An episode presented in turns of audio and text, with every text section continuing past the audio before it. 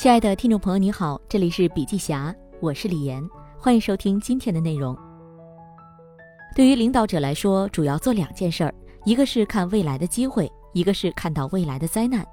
没有看到未来的机会，就无法激励员工；相反，如果能看到，社会一定会遇到这样的麻烦，提前做好解决的准备，也会获得成功。所以，当所有的人都开始提心吊胆，对未来没有信心的时候，领导者必须看到希望所在；而当所有人都在畅想未来的时候，领导者必须看到灾难所在。无度的发展就是癌症。从去年到今年，一场前所未有的全球疫情引发所有人对生存的重新思考。二零一五年，比尔·盖茨警示全世界：我们对疫情的重视与投入太少，这种忽视会带来严重的后果。二零二零年，它再次发生。我们对气候变化的重视和投入太少，它的致命性可能是新冠疫情的五倍。当所有人在有限的框架里乐观时，盖茨看到了片面发展带来的灾难。气候变化有多可怕？说到自然环境，你有没有觉得今年格外的冷？由于取暖用电的猛增，南方多个省份先后出现了电网不堪重负而拉闸限电的情况。二月，美国也遭遇了几十年罕见的寒潮和大雪，德州超过一千四百六十万人断水，电网更是接近了瘫痪，四百万户家庭缺电，电价暴涨两百倍。虽然中国和美国的寒潮发生的时间和地点都不相同，但原因却是一致的：全球气候变暖。全球变暖为什么会催生寒潮？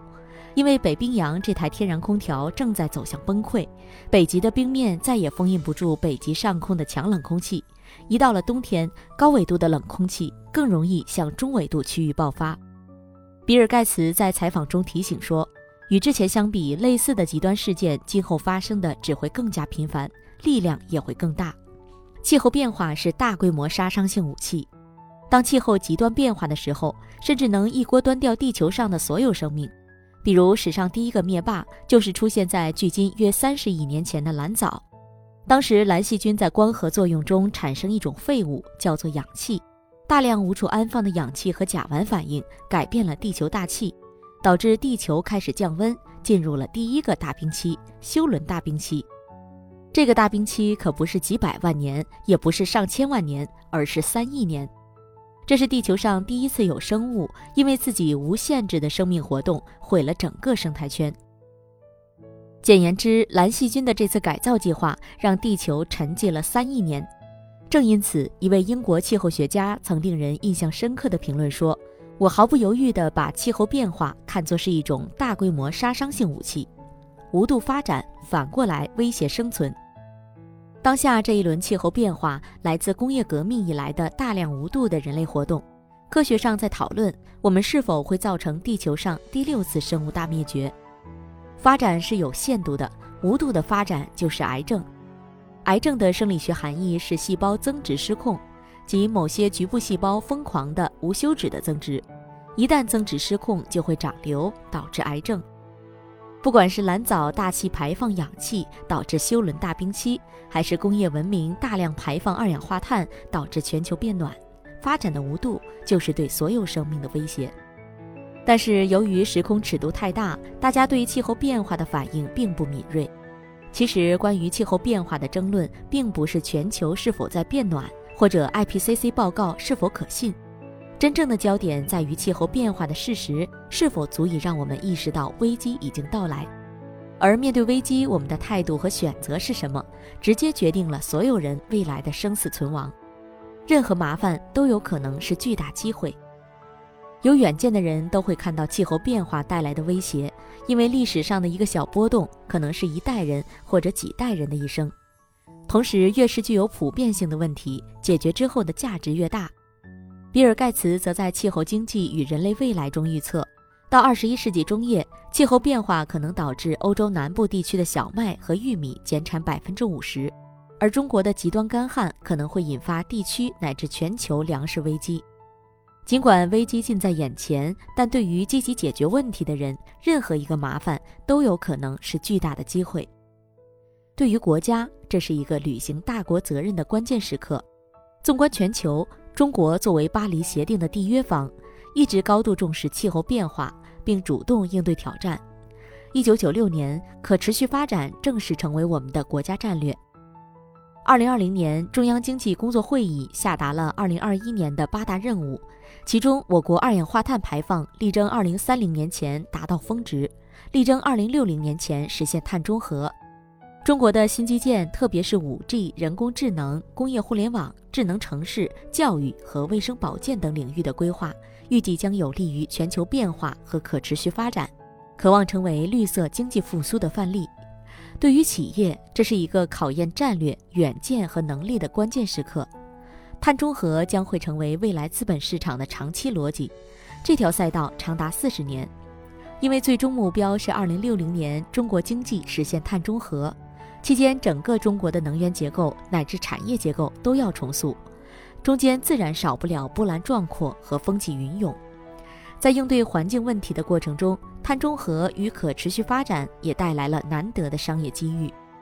比如，世界经济论坛的一项研究发现，在实践双碳目标和可持续发展的过程中，会创造3.95亿新工作机会，还会创造超过10万亿美元的商业机会。有人疑问：碳中和是在增加成本吗？埃森哲大中华区战略与咨询董事总经理陈诚指出。从长期来看，它将成为企业的核心竞争力，甚至为企业带来直接的经济效益。埃维诺林红认为，绿色经营理念包括实行无纸化、绿色 IT、远程办公等，不仅提高了工作效率，而且减少了出行耗能，对企业、对社会是经济价值和社会价值的双重实践。选择大事业者，心中必有大乾坤。在企业的经营，碳中和既是挑战，也是机遇。想要抓住低碳化的机遇，既为客户创造一流的产品和服务，又积极履行社会责任，很多企业投入低碳经营、可持续发展的探索中。选择大事业者，心中必有大乾坤。比如，微软率先响应号召，联合埃森哲、埃维诺，打造 Ambition 论坛。旨在通过分享全球商业趋势、先进科技与数字化转型最佳实践，探讨数字化未来与可持续发展之路，以及新常态下未来技术发展趋势与企业运营模式。在与会的讨论中，作为全球知名咨询机构，埃森哲提出了企业可持续发展和低碳化发展的三种手段：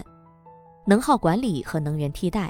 数字化和绿色 IT、低碳化的产品线和供应链。第一，能源管理和能源替代，指的是利用合同化的清洁能源，选择节能的办公场所和出行方式。针对公司目前主要的碳排来源，埃森哲自己采用的相应举措包括：第一，严格控制差旅费的支出，鼓励员工采用节能环保、绿色的方式出行；第二，通过在办公室置换 LED 电灯，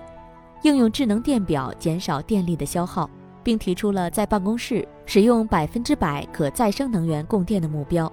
第三，减少打印纸的消耗，同时鼓励使用再生纸。第四，在办公室范围内减少甚至消除一次性塑料制品的使用，比如塑料吸管、塑料杯，同时减少塑料袋的使用。第五，提出到二零二五年实现百分之百再利用或回收电子垃圾的目标，如计算机和服务器。以及所有办公家具。第二，数字化和绿色 IT 指的是使用无纸化的数字化解决方案，使用能耗更低的云方案。比如，埃森哲编制了绿色上云报告，报告指出，迁移至公共云可以大量减少碳排放，可使每年信息技术产业排放减少百分之五点九。以全球二氧化碳总排放量计算，这意味着每年减排近六千万吨。相当于上路行驶的轿车减少两千二百万辆。除了对环境具有重大的积极影响外，可持续云解决方案还可以创造显著的财务收益。与传统基础架构相比，仅完成初始云迁移一步就可减少百分之八十四以上的碳排放。若采用专门为云化设计的应用系统，则可进一步提升碳中和幅度，最高达百分之九十八。第三。低碳化的产品线和供应链，指的是将低碳的实践延伸到上下游，产生溢出效应。埃森哲还面向全球一千余位 CEO 开展了调研和访谈，旨在了解企业为实现联合国可持续发展目标所做的贡献，以及仍具备的潜能。他们发现，全球一些顶尖的公司在强调自身的可持续发展目标的同时，已经开始对合作伙伴的可持续发展程度做出评估，甚至提出要求。比如微软、欧莱雅、华为等公司，从去年开始已经对供应商的碳排放数据进行记录和跟踪，并把它作为供应商准入的条件之一。科技创新将发挥巨大能量。一直以来，人类都靠着对未来的展望而指导当下的科技探索。在减少气候变暖、进行可持续发展的过程中，创新的数字科技将发挥巨大能力。比如，在 Ambition 论坛中，与会的不同领域的优秀领导者也分享了各自通过不同科技探索可持续发展下的技术与管理新实践。根据他们的分享，在使用新技术方面有这样几个共性：第一，利用云平台检测碳足迹。实现碳中和的目标，首要任务就是对碳排放进行跟踪检测。比如，基于微软云服务和技术，Bamboo 开发的 BEST 平台，分析监控企业全部碳排放，并进行数据整合，实时收集上下游供应商的类似数据，确保经碳排放数据跟踪的精准。此外，BEST 平台还可以根据微软 Power Apps 和 Power BI 技术。可视化碳排放场所，确定碳排放来源及趋势，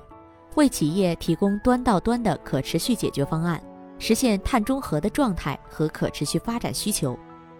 第二，利用分析工具、数据模型 Power BI 进行碳足迹的可视化分析。比如，埃维诺想要帮助能源企业降低冬季能耗、降低碳排放，所以他们在服务区域的采暖的中控系统和太阳能板上安装传感器。将采暖炉的温度、压力、二氧化碳等数据收集上来，放在微软云平台，通过分析工具、数据模型，还有 Power BI 打造的仪表盘，保证工作人员可以实时的在数字孪生的平台上看到每一台采暖炉的工作状态和能耗情况。一旦能耗超过系统设定的阈值，公司就会派人员上门维修，既可以保证每一台采暖炉保持良好工作状态。将风险提前规避，又可以降低区域采暖期能耗水平。第三，通过机器学习等科技完成自身的能耗管理和绿色 IT。有了数据统计，才有针对性措施；没有衡量，就没有管理。企业需要建立自己的基准线，将自己的数据进行可视化，然后从衡量到管理再到衡量的过程，推动自己低碳化道路的前进。比如台达集团和微软合作，采用 Azure 云上的人工智能 Power Platform 机器学习，协助开发软体和解决方案，减少开发人员，简化开发复杂症，降低开发成本，提高开发速度，更快完成智能解决方案。第四，研发企业级的系统化的减碳解决方案。对于双碳目标和可持续发展，还需要更多企业行动起来。但是很多企业想做这些事情，但不知道如何把自己的目标和国家目标结合起来。减碳是所有企业的社会责任，但如何积极履行减碳目标，加入环保行列，需要由企业提供系统化的解决方案。这是危机背后的巨大机遇。比如，作为高科技企业的微软，希望联合所有生态伙伴，一起打造一个企业级的碳足迹测算和分析平台。为有志于低碳化道路的企业提供一个基础服务，通过创新数字技术实现碳足迹的检测分析，通过对内的无纸化解决方案，对外的上下游减碳标准，方便企业将自己的减碳目标与国家的碳中和目标结合起来，在提高效率的同时承担起社会责任，树立负责任的品牌形象。更重要的是，在这种全人类的灾难面前，我们需要的不止勇气，还有万众一心。